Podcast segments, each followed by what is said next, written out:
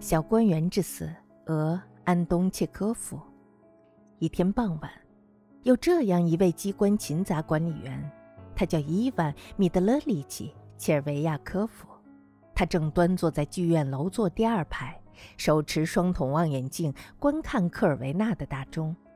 他看着演出，心里感到万分的幸福。可是突然，小说里经常会出现“可突然”这个说法。作家们说的对，生活总是充满了意外。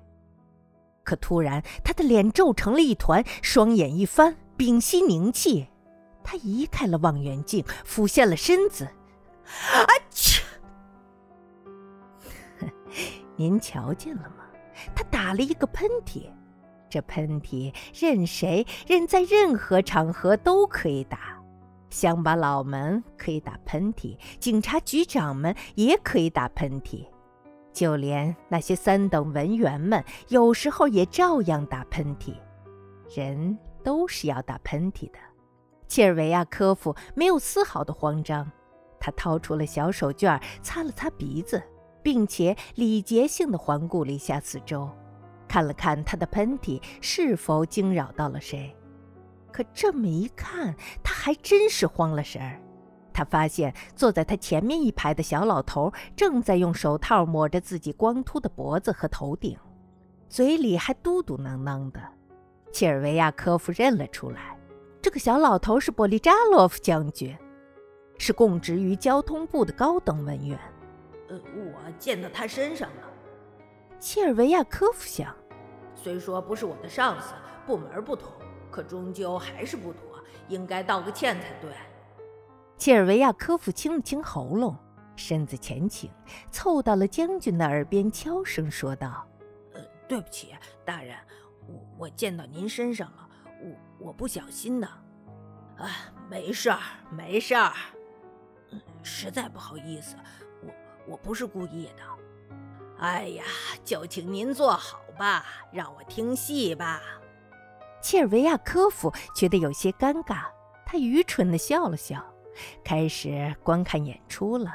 他的眼睛盯着舞台，可是心中适才的幸福感已经荡然无存。他越来越局促不安。幕间休息的时候，他走到了布里兹扎洛夫的身旁，在他的附近搜寻了一阵子，然后按耐住惬意，嘟囔道：“刚刚才我见到了您身上，大人，请原谅。可可我，我我我并并非…… 哎呀，行了，我都忘了，您怎么还没完没了了？”将军说完，不耐烦地撇了一下下唇。说是忘了，可那眼神多阴呢。切尔维亚科夫想，并狐疑地瞥了将军几眼，连话都不愿意多讲，还是该向他解释一下，我完全是无意的，这这是自然法则，由不得人。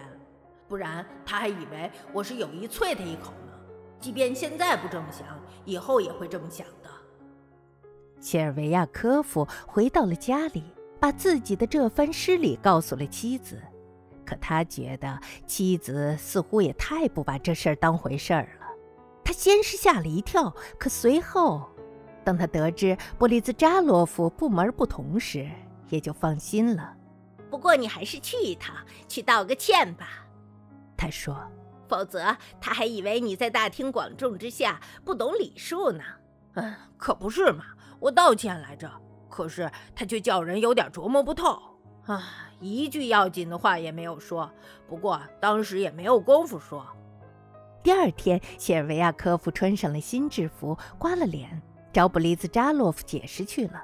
他走进了将军的接待室，看见里面有许多来求将军办事的人，将军本人也在他们中间，已经开始挨个接见了。在询问了几位来访者之后，将军抬眼看见了切尔维亚科夫。嗯，昨天在乐园，假假如你还勉强记得的话，呃，大人，勤杂管理员开始汇报了。我我打了个喷嚏，不小心见到了你那个，请您原谅。哎呀，多大点事儿啊！天晓得，您有什么吩咐的？将军扭头询问下一位来访者。话都不愿意多讲。切尔维亚科夫想，不由得脸色发白。这是生气了，不成，不能就这么算了。我我我得向他解释清楚。等将军接见完最后一个来访者，转身朝里间走去时，切尔维亚科夫跟了上去，怯懦道：“大大人，假假如我斗胆打扰了您，那那也确实出于，可以说出于懊悔之心。我本不是有意的，请大人明鉴。”将军不由得挥手苦笑了起来：“哎，您这简直是开玩笑。”呃，这位先生，他说着，闪身消失在了门后。这哪是开玩笑啊？切尔维亚科夫心想，根本不是开玩笑。贵为将军，连这个都不懂。既然如此，我也再不向他道歉了。这个信口开河的家伙，见他的鬼去吧！给他写封信得了，再也不上这儿来了。老天在上，我再也不上这儿来了。回家的路上，切尔维亚科夫如此的寻思着。可是将军的信他却没有写成。他左思右想，好歹都没能琢磨出怎么写这封信，只好第二天又去登门拜访。嗯，大人，我我昨天打扰您了。当将军抬起眼睛，用询问的目光看着他时，他故弄着说。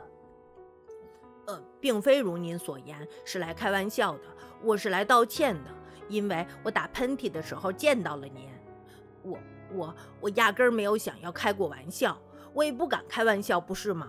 倘若我们敢开玩笑，真要这样的话，那对各位大人就是呃就就是大不敬了。嗨，滚开！将军气得脸色铁青，浑身发抖，突然冲着他大吼一声。呃，什么？切尔维亚科夫吓懵了，低声问道：“滚开！”将军跺着脚再次吼道。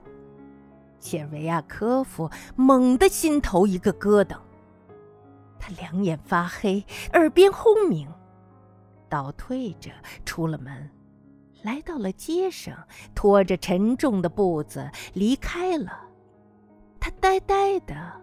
回到了家里，制服也没有脱，何衣躺在了沙发上，然后就一命呜呼了。